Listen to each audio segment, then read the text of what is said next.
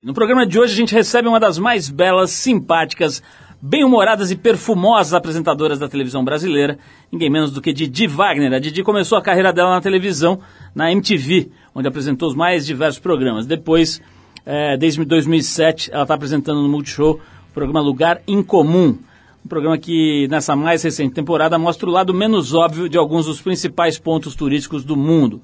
A Didi, a Didi vem aqui falar hoje com a gente sobre viagens Nova York roubadas, sobre casamentos, segredos para manter um casamento, sobre ter filhos, beleza, tarefas domésticas, se é verdade que ela não conhece o fogão da casa dela, sobre música, sobre os grandes festivais que acontecem no Brasil e um monte de coisa bem legal. Didi Wagner hoje com a gente aqui no Trip FM. Mas vamos começar o programa com a Sala Sul, cantora belga considerada uma das grandes revelações de 2012 na cena musical europeia e que é dona de uma voz que não faria feio frente às maiores divas da soul music. A Cela Sul, que se apresenta em setembro no Brasil, no Rock in Rio. Vamos, vamos com ela então, é a faixa Ragamuffin, música que abre o disco de estreia dessa moça lançada em 2011 e que leva o nome da cantora. Depois da Cela Sul, a gente vem com Didi Wagner aqui no Trip FM.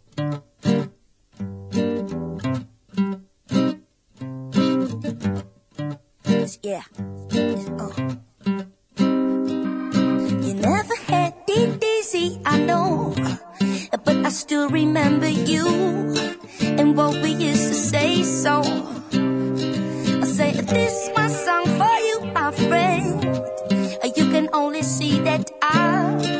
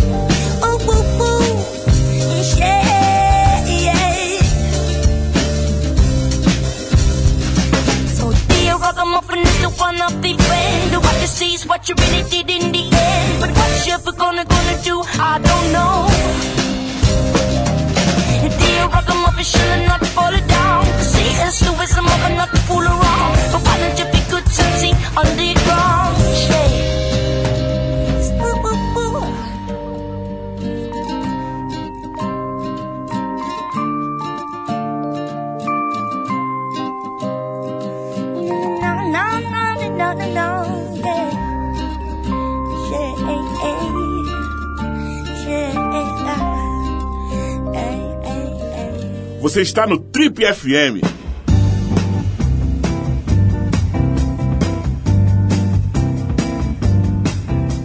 Essa jovem é uma das mais belas, charmosas, simpáticas e bem-humoradas apresentadoras da TV brasileira. Paulistana, ela começou sua carreira como modelo. Em 99, foi contratada pela MTV, onde trabalhou por seis anos apresentando os mais variados programas. Em 2006, estreou no canal Multishow o Lugar Incomum, um programa bem interessante que atualmente revela o lado B dos mais variados destinos turísticos do mundo. Papo hoje aqui no Trip é com a mãe da Laura, da Luísa e da pequena Júlia, Adriana Golombek Wagner, mais conhecida como Didi Wagner, a Didi, que foi capa da edição de março agora da TPM, que deu uma entrevista muito legal para a revista, fez uma capa bem simpática e falou nessa entrevista sobre muita coisa bacana da carreira dela, da vida dela, sobre casamento, sobre vários assuntos relevantes. E antes de mais nada, é um prazer te receber aqui mais uma vez né, nos nossos estúdios, nosso último papo tinha sido aqui, segundo os nossos levantamentos, em julho de 2007, praticamente seis anos, a Júlia nem tinha nascido ainda. Já estava mais do que na hora da gente se rever, colocar o papo em dia. Que seja bem-vinda, as nossas confortáveis instalações. Muito obrigada, Paulo. Estou feliz de estar aqui. Didi, vamos começar já logo falando sobre essa tua matéria, né? Era uma edição sobre casamento e você posou aqui numa foto muito bonita do Paulo Weiner, meu querido amigo Paulo Weiner, uma foto linda aqui. Você está com uma roupa chiquérrima. Que roupa é essa aqui, Didi? Caprichada, né? Muito. Blazer do Balmain. Nossa.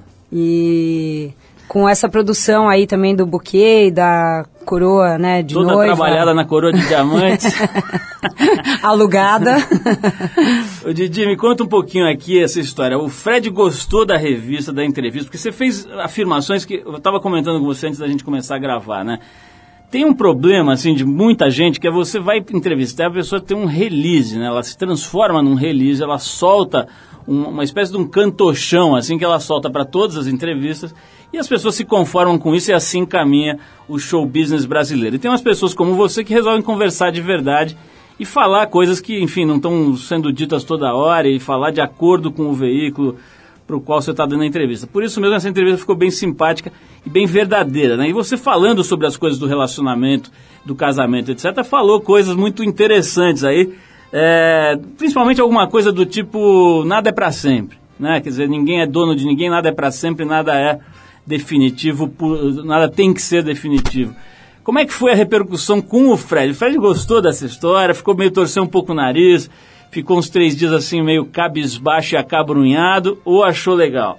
Olha, Paulo, por sorte eu sou casada com um cara que tem um senso de humor.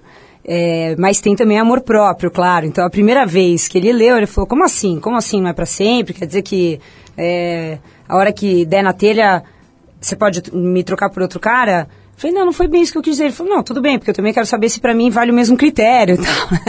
Sim, ele estava interessado na reciprocidade do efeito, é isso? Claro. É. Não, brincou um pouquinho com o assunto, mas na verdade acho que é uma coisa que já está muito conversada entre nós dois. Que o, o que não é para sempre é simplesmente porque o que tem que prevalecer é o prazer do momento e do aqui e agora. E que com esse conceito a gente vai tentar fazer isso perdurar por muitos e muitos anos, quem sabe até para sempre. Nem sei o que, é para sempre, né, na verdade. Mas é isso, dentro desse conceito a gente já está juntos há 15 anos. Olha, hoje em dia esse negócio de para sempre está ficando sério, né? Eu li esses dias que cada, de cada três crianças que nascem hoje, uma vai viver de 100 anos para mais.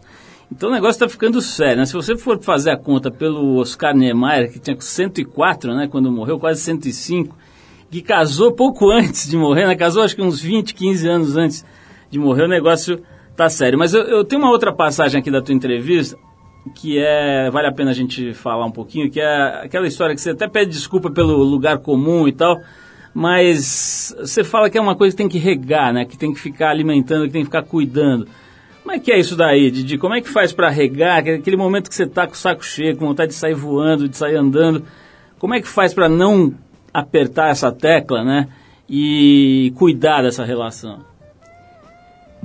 Eu não tenho uma resposta pronta para isso, Paulo. Eu acho que, na verdade, é, essa coisa né, de regar plantinha e tal tem muito mais a ver com o cuidado com o outro, que é muito menos essa coisa do, ah, eu vou fazer uma surpresa, vou dar um presente e tal, e muito mais uma coisa de. É, do trânsito de emoções entre você e o seu cônjuge, né? É, então, acho que até o regar, às vezes, é sair um pouco de lado, deixar a pessoa um pouco quieta.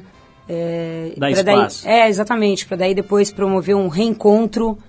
É, eu acho que é meio por aí, eu não sei também. Eu sei que eu tento manter aquela plantinha ali viva, né? Mas é isso, as, as, as maneiras de se fazer isso são muito sei lá, acho que variadas. Na verdade, a gente já tem que entrevistar o Fred, né? Esse é um herói, esse é um homem que merece um busto numa praça qualquer. Pode ser aquela praça perto da MTV ali. Ai, porque ai. ele não só tem que aturar você, mas tem que aturar outras três meninas, que são quatro mulheres que o cara precisa segurar a onda, né? Aturar no sentido de que, pô, se lidar no dia a dia com quatro mulheres é um negócio realmente complexo, né? Como é que você acha que ele vê essa história, Didi? Você acha que ele sofre um pouco de ter que lidar com esse monte de mulher, com esse universo feminino gigantesco e preso nele? Olha, Paulo, sob o meu ponto de vista, na verdade, ele está levando vantagem, ele é o rei da casa, entendeu? Eu sou minoria. Tô brincando. Não, eu acho que agora ainda tá fácil para ele, eu quero ver na adolescência, na verdade. Agora, falemos um pouco ainda dessa história de relacionamento, depois a gente vai passar para outros campos aqui, não é só disso que a gente vai falar, mas é, a gente resgatou aqui uma entrevista sua de 2001, e nela você falava o seguinte, quando você conheceu o Fred na casa de uns amigos em comum, você jogou todo o seu charme e exuberância para cima dele, passou-lhe uma bela cantada, mas que isso não deu certo e não funcionou. Primeiro eu queria que você descrevesse como é que é jogar todo o charme e passar uma bela cantada. Como é que foi? Você ficou fazendo aqueles cabelo para cá e cabelo para lá? Você passou e fingiu que não viu? Qual foi a técnica utilizada nessa festinha entre amigos? Qual foi essa técnica? Olha, tem tempo isso, hein, meu, juro. É... Provavelmente eu devo ter feito um joguinho do tipo, tô interessada, mas desinteressada. Sei. Uma coisa meio por aí, assim. A mulher e... de poucas ações. É, exatamente. Comedida. E por que você disse que não deu certo, que não funcionou muito? Pô, porque eu tentei realmente emplacar uma uma amizade ali, né? e inicialmente a coisa bateu e voltou, assim. É, dei alguns toques, tipo, ah, porque eu acho que eu tô pensando em morar em Paris. E o Fred assim, ah, legal. Tipo, nem desenvolveu o assunto, entendeu? Ah, jura? Quando você vai? Pô, mas me conta mais e tal. Ah, então eu tô sozinha, acho que eu tô indo embora sozinha pra casa. Ele, beleza. Eu falei, nó. Quer dizer, ele se transformou num verdadeiro iceberg, ele não, não, em nenhum momento cedeu. E aí como é que foi? Você deu continuidade, ligou depois? Que que não, fez? não, porque eu também não sou de correr tão atrás Sei. assim, Paulo Lima. também tenho minha honra a zelar, Sei, Você também não está ali tão gratuita. Não, ali. alguma queria... coisa aconteceu porque depois ele me ligou, foi isso. Entendi, quer dizer, aquela indiferença também talvez fosse uma pequena técnica Deflagrou alguma coisa, eu acho que sim. Olha só, no nosso último encontro aqui, você disse que não sabia cozinhar nada, que mal sabia onde ficava o fogão na sua casa, mas que era ótima para escolher e pedir comida para entrega. Delivery era com você mesmo. Que drama. Vou querer saber se você se mudou alguma coisa. Nós estamos fazendo uma, uma TPM sobre esse assunto, sobre as mulheres prendadas. Então vou querer saber sobre isso já já, mas antes vou parar aqui para a gente tocar uma música. E na volta saberemos se a Didi aprendeu a fritar ovos, se ela está, se ela fez cursos de gastronomia, de enogastronomia, se agora ela sabe sobre vinhos. Saberemos tudo isso daqui a pouquinho. Agora a gente vai de Luiz Melodia, a faixa Cara a Cara. A versão que a gente toca foi tirada do disco acústico ao vivo. Vamos então com esse verdadeiro gênio da música brasileira. Na sequência, as prendas de Didi Wagner. Vamos lá. cara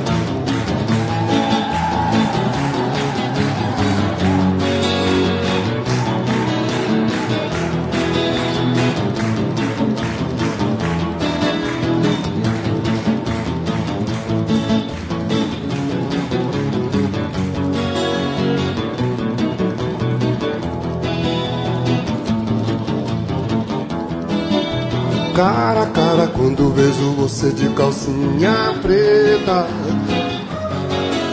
Você me deixa louco, você me deixa de careta. Pelo telefone, ouço, vejo você de veneta. Você me deixa louco, você me deixa de careta. Hum, Nova York, novo Brasil você mentiu, é tudo espoleta! Você me deixa louco, você me deixa de careta. Peço um beijo, então não dá. Diz pra mim o que que há. Desperte pra mim um perfume como aquela flor. Rosa dália, tunalina, fruto novo de se ver. No escuro acordado te vejo de qualquer cor.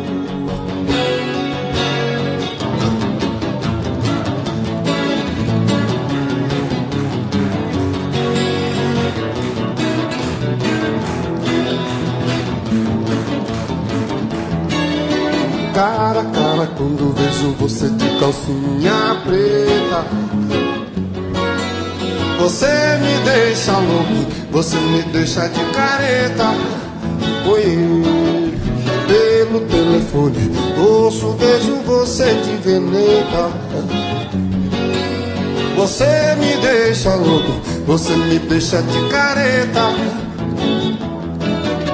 Nova York, novo Brasil. você mentiu, é tudo espoleta. Você me deixa louco, você me deixa de careta. Peço um beijo, então não dá. Diz pra mim o que que há. Desperte pra mim um perfume como aquela flor. Rosa dália tunalina, fruto novo de se ver. No escuro acordado te vejo de qualquer cor.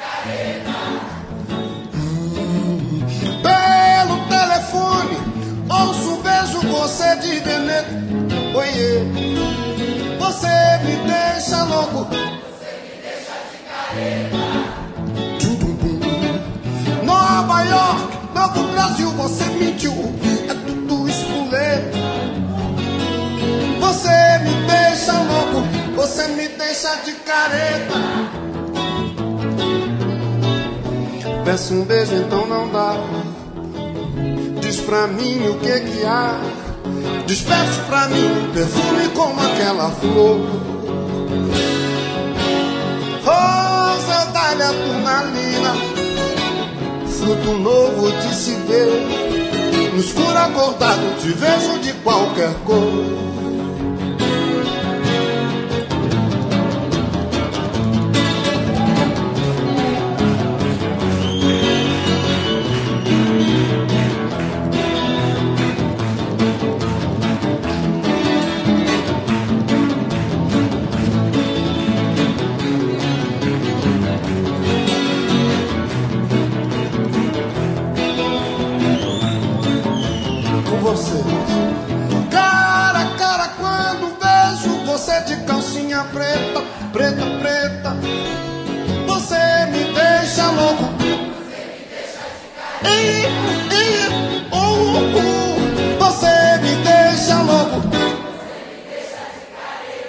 Você está no Trip FM.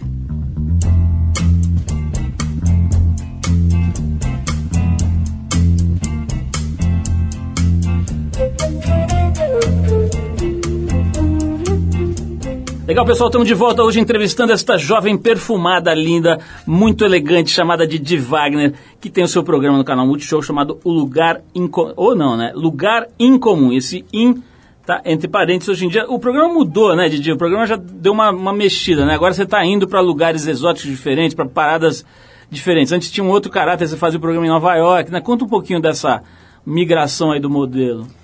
Justamente, Paulo, o programa começou em Nova York porque eu morava lá e a gente tinha sempre essa preocupação de mostrar coisas inusitadas e diferentes é, que estavam acontecendo em Nova York, principalmente em termos de manifestações urbanas ou de, enfim, vertentes artísticas é, mais criativas e tal. E aí, de 2010 em diante, ele se tornou itinerante. Então, eu fui para Londres, Berlim, Barcelona, fiz uma temporada dividindo Roma e Milão e também Istambul e Capadócia no ano passado. Esse ano vou fazer mais duas temporadas. O primeiro destino vai ser logo mais, mas ainda surpresinha. Prometo que eu conto quando puder.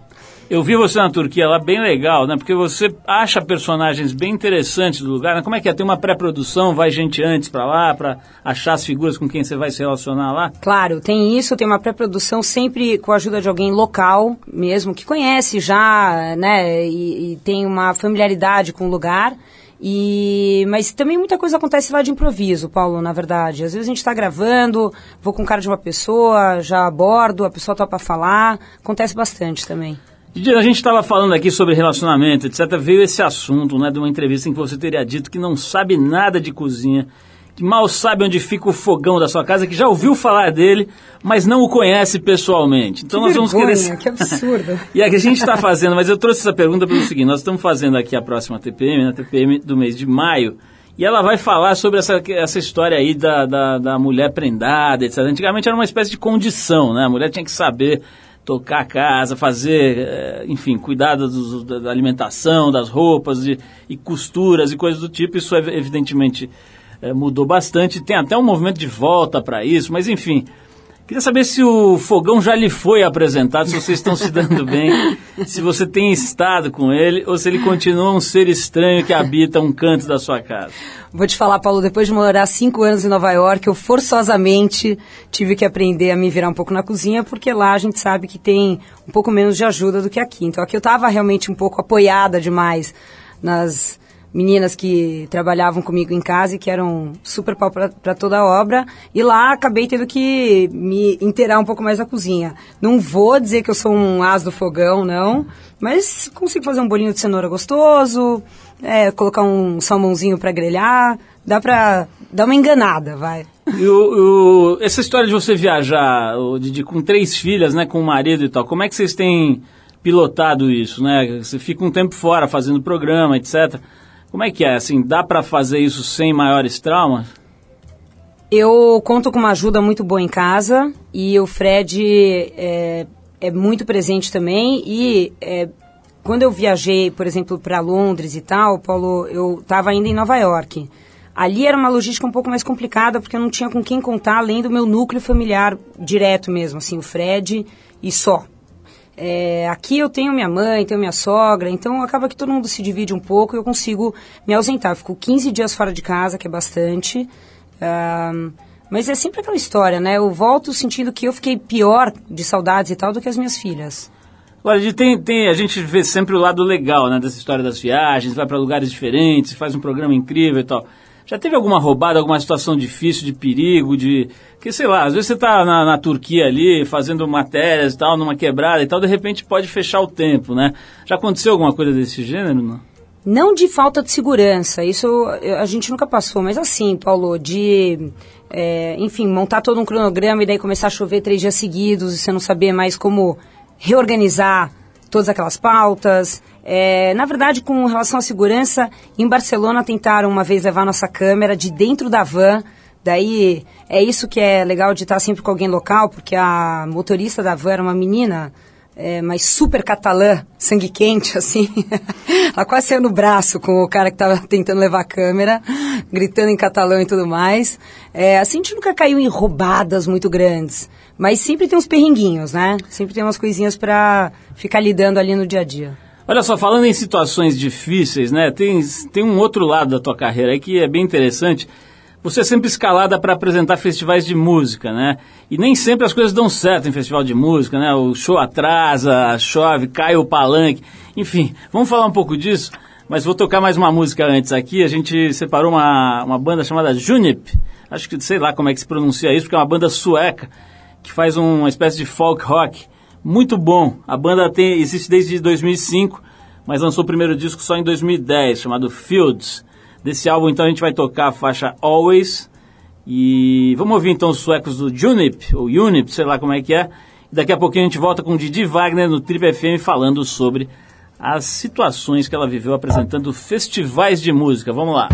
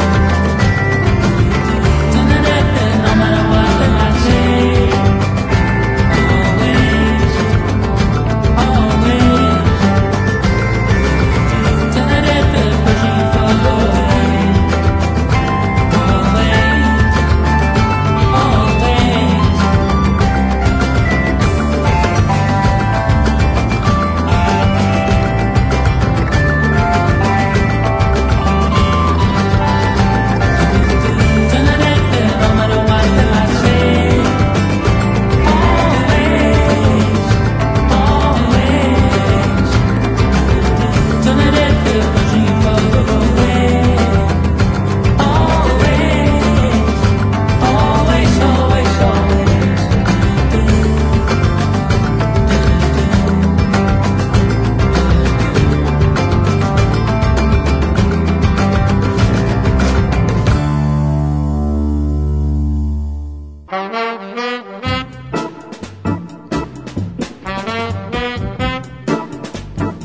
De volta aqui hoje conversando com a Didi Wagner, apresentadora de televisão e que também apresenta festivais de música na televisão. Didi, a gente estava falando aqui, antes de parar para ouvir essa banda sueca, das possíveis roubadas né, que acontecem nessas situações, principalmente quando está ao vivo ali, quer dizer, ao vivo diz tudo, né? Tudo pode acontecer. Eu já fazendo rádio ao vivo, você tem uma ideia, uma vez caiu um pedaço do estúdio, umas placas de feltro lá que tinha no estúdio de uma outra rádio onde a gente estava, e você tem que continuar fazendo, né? Foi caindo no estúdio e o barulho e tal, eu dei uma enrolada, aí a gente continuou o programa. Quer dizer, você fez, entre outras coisas, Rock in Rio, né? Em 2011 você teve a experiência de apresentar o Rock in Rio, agora você fez o Palusa também, lá no Multishow, né?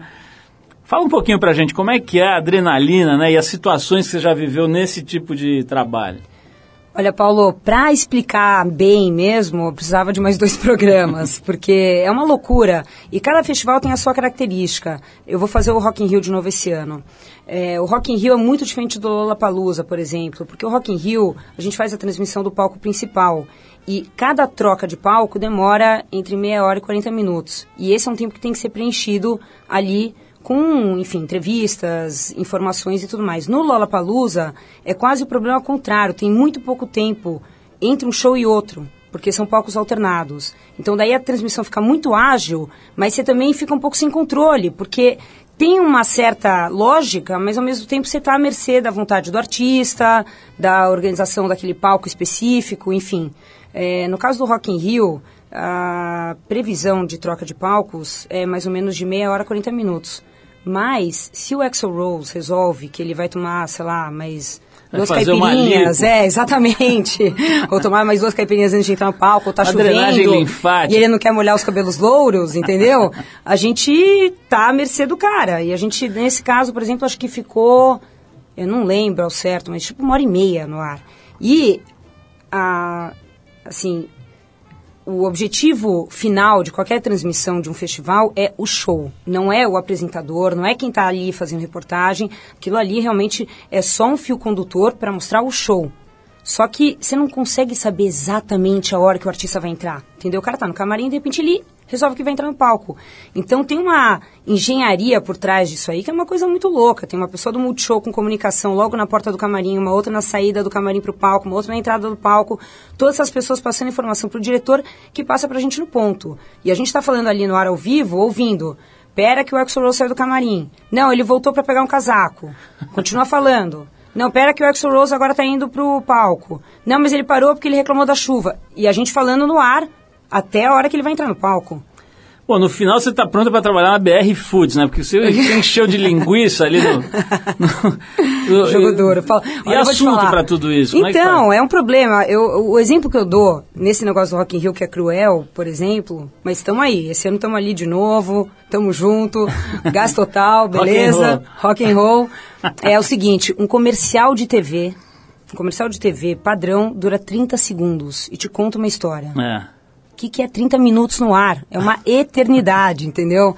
E o Multishow está super preparado. A gente prepara VTs, reporta eles por toda a cidade do rock, informações, assim, de cabo a rabo sobre as bandas.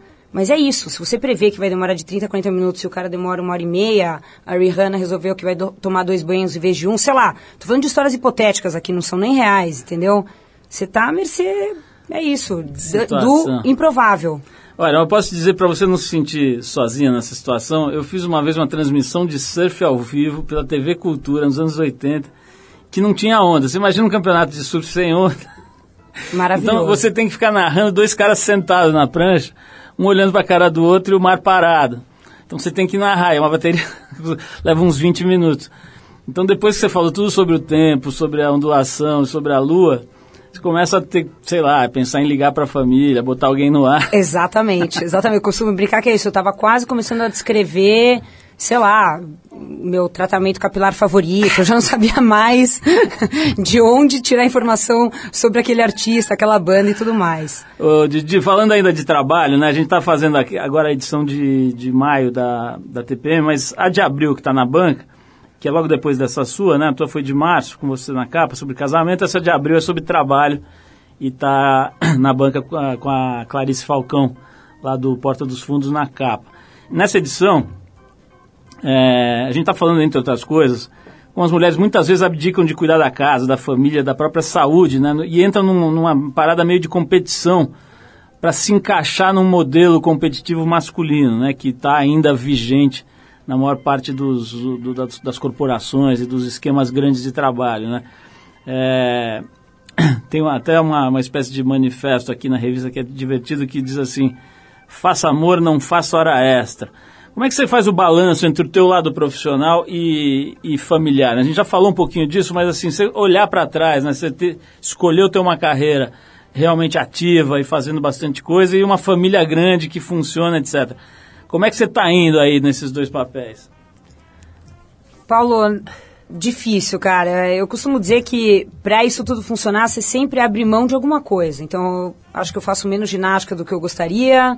Uh, eventualmente perco algumas coisas familiares que eu não gostaria de perder por causa do trabalho e vice-versa também. Às vezes abro mão de fazer algumas coisas profissionais para estar tá mais voltada para minha casa. Acho que é isso. Então vamos tocar mais uma música e a gente já volta para falar mais com a Didi Wagner, hoje nossa convidada aqui no Trip FM. A gente vai rolar agora o Devendra Banhart, um músico norte-americano criado na Venezuela e que faz um som bem particular, muitas vezes chamado de folk psicodélico.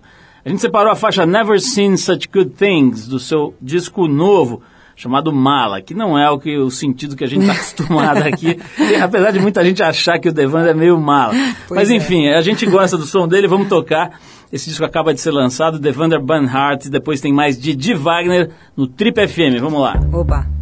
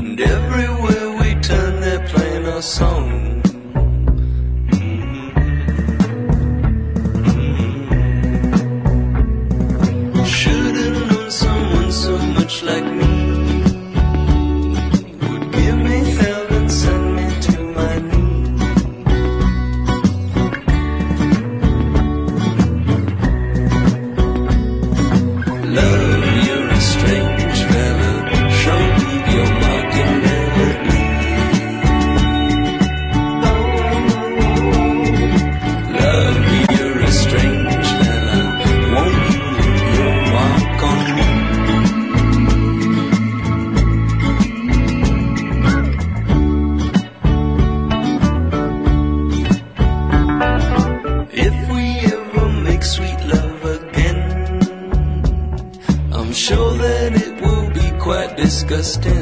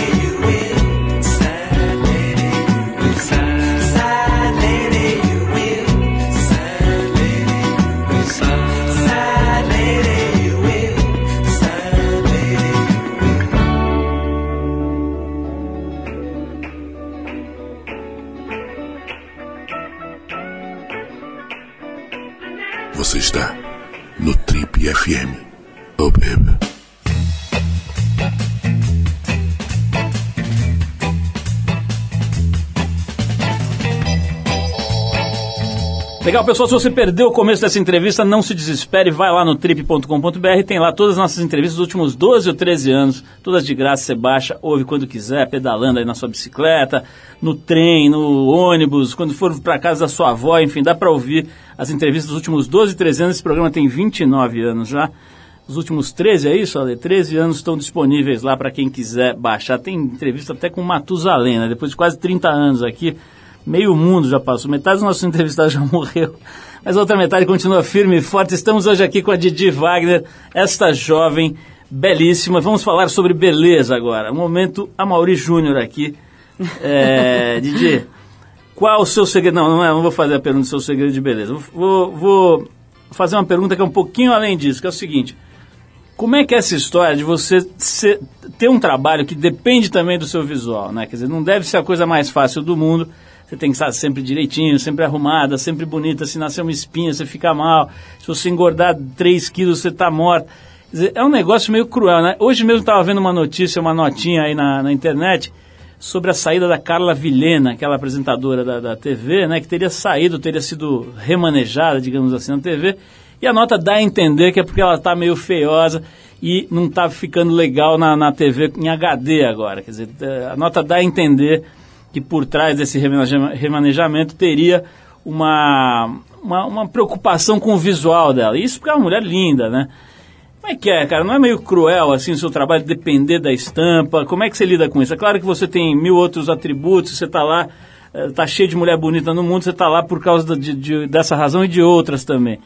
Mas isso acaba sendo meio cruel, não é um negócio que acaba sendo pesado? Olha, Paulo, você tocou num ponto interessante, porque o HD é cruel. o HD é o terror da mulherada mesmo. Mas, não, lidar com a imagem eu acho que é isso. Exige uma certa manutenção, né? Dos seus ativos, sei lá, eu tento cuidar, né? Da minha pele, do meu cabelo e tal. Não sou escrava disso mesmo, porque um pouco como você mesmo comentou até, assim, eu não, eu, eu não me baseio só nisso na minha carreira. Eu acho que... É, no Lugar em Comum, por exemplo, eu tento trazer muito da minha personalidade. Eu não estou ali como musa, não estou ali como, entendeu, assim, diva, nem nada. Eu sou eu descobrindo uma cidade tentando dividir isso com o público. É, mas, claro que é isso, existe uma cobrança, né, pela estética, pelo também bem-estar e tal, e até assim, também acho que para transmitir uma sensação de saúde, para audiência, não sei, não sei. Eu acho que também, independentemente de qualquer coisa, é, eu pretendo evoluir com a minha carreira. Então eu não, não tenho essa encanação de ter que ter uma carinha de 15 anos. Eu tenho a cara que eu tenho agora e é isso. Ô, Didi, tem outra questão também que eu queria ouvir de você, que é o seguinte, tem hoje é, muita gente aí que você conversa por aí reclamando do, do Brasil, das cidades grandes, em especial aqui de São Paulo, em relação à qualidade de vida, né? É, essa semana aí, sei lá, uma semana ou duas atrás, teve aquele, esse assassinato desse menino, desse estudante de comunicação, um negócio frio, né? O cara entregou o celular dele para o ladrão, o ladrão deu um tiro na cara dele, quer dizer, enfim, questão de segurança, da mobilidade, né? Ou da imobilidade, da poluição, todas essas coisas, né? Você passou uma boa temporada morando lá em Nova York e voltou, você ficou cinco anos, né? Morando lá em Nova York e voltou para o Brasil. Como é que é assim? O que, que você, o que, que te fez? O que, que fez vocês voltarem? O que, que faz falta do Brasil quando está lá fora? E o que, que você sente aqui que, enfim, que está ruim aqui? A gente voltou por uma demanda profissional, principalmente do Fred, meu marido, mas é, para mim também, obviamente, profissionalmente, eu tenho muito mais oportunidades estando aqui. Uh, não adianta fugir dessa história, Paulo. Morar fora é ótimo, tudo funciona, é, tem uma qualidade de vida, eu acho, realmente superior a, assim, pelo menos a minha vida aqui em São Paulo. Mas os relacionamentos pessoais são diferentes, existe realmente um, um comportamento do americano que é mais protocolar. Então, você sente falta, acho que o trânsito do, o trânsito do afeto aqui no Brasil é realmente mais bem resolvido e esse contato com as pessoas que você conhece da vida inteira, com a família e tudo mais, acabam fazendo falta. É... Agora, eu estou achando muito difícil morar em São Paulo. Muito difícil. Tem essa questão da segurança, tem realmente isso que você falou da mobilidade. E eu acho que tem realmente. O problema, para mim, particularmente, o problema todo se resume em um ponto final, que é a corrupção. E é uma falta de interesse é, político e das autoridades públicas e tudo mais em melhorar a qualidade de vida do cidadão em todas as esferas. Assim, eu acho que é isso. Quem tem é, é, pouco dinheiro sofre, quem também tem recursos financeiros também sofre com outras mazelas da cidade, enfim, mas todo mundo está envolvido em uma cidade que não oferece uma preocupação com o cidadão. A faixa de pedestre não é pintada, a sinalização é mal feita, o, a, a, a eu acho que a controle das coisas é sempre é, um pouco feito à revelia. Eu não consigo explicar, assim, eu acho que é tudo falta critério, eu acho. Acho que, acho que essa coisa da subjetividade da lei aqui ainda prevalece. Aí quando a lei é feita também é, é exercida com um radicalismo que, é, que carece de uma certa educação das pessoas antes da lei ainda. Então, sei lá, é a falta de educação, na verdade. Eu falei da corrupção, mas são dois fatores essenciais, né? A falta de educação mesmo e a corrupção. Essa questão de corrupção, para confirmar o que você está dizendo, é um país em que o único palhaço profissional que está no Congresso declara que vai sair porque não aguenta mais conviver com aquele ambiente que não é sério, realmente é um negócio para pensar em casa, né?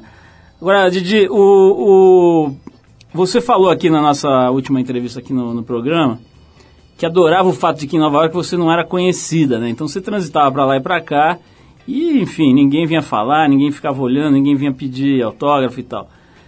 Aqui no Brasil, eh, as pessoas te abordam muito, porque você consegue viver numa faixa meio intermediária ali, entre o mundo maravilhoso das celebridades e o mundo maravilhoso do anonimato, né? Você transita verdade, verdade. nessa camada mediana aí. Como é que é? Está confortável esse lugar onde você se colocou ou tem um pouco de assédio demais? Como é que é? Não, muito tranquilo, na verdade, Paulo. É isso, quer dizer, o fato de eu gostar de estar mais anônimo em Nova York... É, era até porque eu mesma me fazia menos cobranças daí de ser reconhecida em algum lugar e tal, e tá de repente horrorosa, né? De pijama e cabelo desgrenhado, sei lá. Mas isso não significa que aqui eu seja hiper assediada e tal. Assim, né? Eu faço um programa num canal a cabo, tem um, um, um, um approach das pessoas que é até meio, assim, amigável, não é um, não é um grau de exposição como se eu tivesse na Globo, por exemplo, que daí eu acho que deve ser um pouco mais trabalhoso. No meu caso é muito tranquilo. Agora, para a gente fechar aqui, Didi, tem aqui um aspecto que é curioso da sua vida, que é o aspecto da superstição, ou das crenças exóticas, digamos assim, né? É, você falou pra gente aqui, numa entrevista, nem sei se foi pra gente ou não, mas que o número 18 era muito importante na sua vida, que você só toma decisões importantes às terças e quintas. Que engraçado. E que, e que consulta com frequência, eu adorei isso daí, consulta com frequência uma astróloga, mas adorei as terças e quintas, né, que só decisões, é só as terças e quintas. e, e, e, eu vou fazer isso também aqui. mas... Uh, Melhorei é, um pouco, tá, tá um pouco menos. E que a sua astróloga definia os locais mais adequados para passar as férias, para viajar, para passar aniversário e tal. Verdade. Esse lado aí místico, espiritual, ou seja lá como é que a gente possa chamar, melhorou, piorou, cresceu, diminuiu? Como é que está esse, esse lado Madame Didi? Muito bom. Eu diria que melhorou no sentido de que ele diminuiu. Uhum. Porque também muita superstição acho que denota um certo temor, né? Do, de não ter controle sobre as coisas. Por exemplo, quarta-feira você já toma uma decisãozinha de vez em quando. Acho que sim. Mas mudar de casa só terça ou quinta, Paulo. Certo. E esse negócio do número 18 aí, que história é essa? É cabalístico, né? O número 18 representa a vida na cabala. Ah, tá. Mas não é a cabala da Madonna, assim. A cabala, a cabala, tá. é, assim, é, enfim, fundada fundamentada, desculpa, nos preceitos judaicos, sei lá eu, e é, isso é uma coisa que eu acabo ainda usando. Bom, vamos finalizar então de, de verdade, agora a gente tem que terminar, mas o você já falou um pouquinho da nova fase aí do, do lugar em comum, né? Só que você não pode dizer os lugares tal, porque é segredo, mas Desculpa. Como é que você está vendo a evolução do programa? Né? Porque essas fórmulas também precisa ficar esperto, né? Que nem casamento, né? Precisa ficar regando é, re, reinventando sim, e tudo, né? Sim. Como é que vocês fazem para o programa não cair naquela, naquele estágio assim meio de marasmo? Olha, Paulo, duas coisas. Primeiro, é, até nesse ano a gente vai ter uma preocupação em mostrar cidades com lugares um pouco menos incomuns, porque a gente sente que as pessoas é, querem ver um pouco aqueles lugares iconográficos daquele determinado destino. Então, por mais que a gente queira ser alternativo e tal, você não consegue muito escapar de mostrar, entendeu, o monumento principal, ou a avenida mais conhecida e tal. Então, isso eu acho que é uma coisa que a gente vai incorporar mais. E a segunda coisa são roteiros bem feitos. O meu programa é super fundamentado no improviso, eu chego nas pautas e faço os comentários que me vêm à mente e tal, mas tem um roteiro, tem algumas ideias ali, tem algumas coisas que me suprem de um pouco de informação e de conteúdo para poder fazer também o programa ser interessante. Genial, Didi, vamos ficar de olho acompanhando, como sempre, a tua carreira. Parabéns pela tua carreira, por toda essa história, principalmente pelo jeito como você se posiciona. Já falei aqui sobre a entrevista da TPM, sou suspeito, né? A gente faz a revista. Mas acho que é demais, também sou suspeita. Mas acho que é uma entrevista que realmente sai daquela do lugar comum, sem fazer aí trocadilho com o teu programa, mas sai daquela daquele nheco-nheco, né, daquele papo, como eu disse aí, das pessoas que vão se transformando ao, ao, longo do tempo num release ambulante, né? Você já sabe o que ela vai dizer sobre tudo, é sempre uma opinião flat, né, plana, meio sem profundidade alguma e, e que está mais interessada aí no que a assessoria de imprensa está tá é, coordenando, está dirigindo, do que no que ela pensa mesmo sobre o mundo, na visão de mundo dela, no que ela tem para dizer sobre as coisas. Felizmente, tem gente como você que sai dessa roubada. E a gente fica feliz, porque senão não tem a menor graça fazer jornalismo, fazer 29 anos de entrevista com release, realmente eu já teria enlouquecido. Então a gente encerra o papo aqui com a Didi, com uma banda que, assim como ela, é completamente ligada a Nova York. Estamos falando dos Beastie Boys. A Amo. faixa que a gente separou é a The Red Cage, que é uma música que está no disco The Mix Up, que é um álbum lançado em 2007 que ganhou o Grammy de melhor disco pop instrumental. Didi, mais uma vez, brigadíssimo. Obrigada, Paulo. Manda um abraço pro Fred, para suas três princesinhas. Valeu. E vamos com Beastie Boys para você relembrar os seus tempos de New Yorker, The Red Cage. Obrigado, vamos em frente.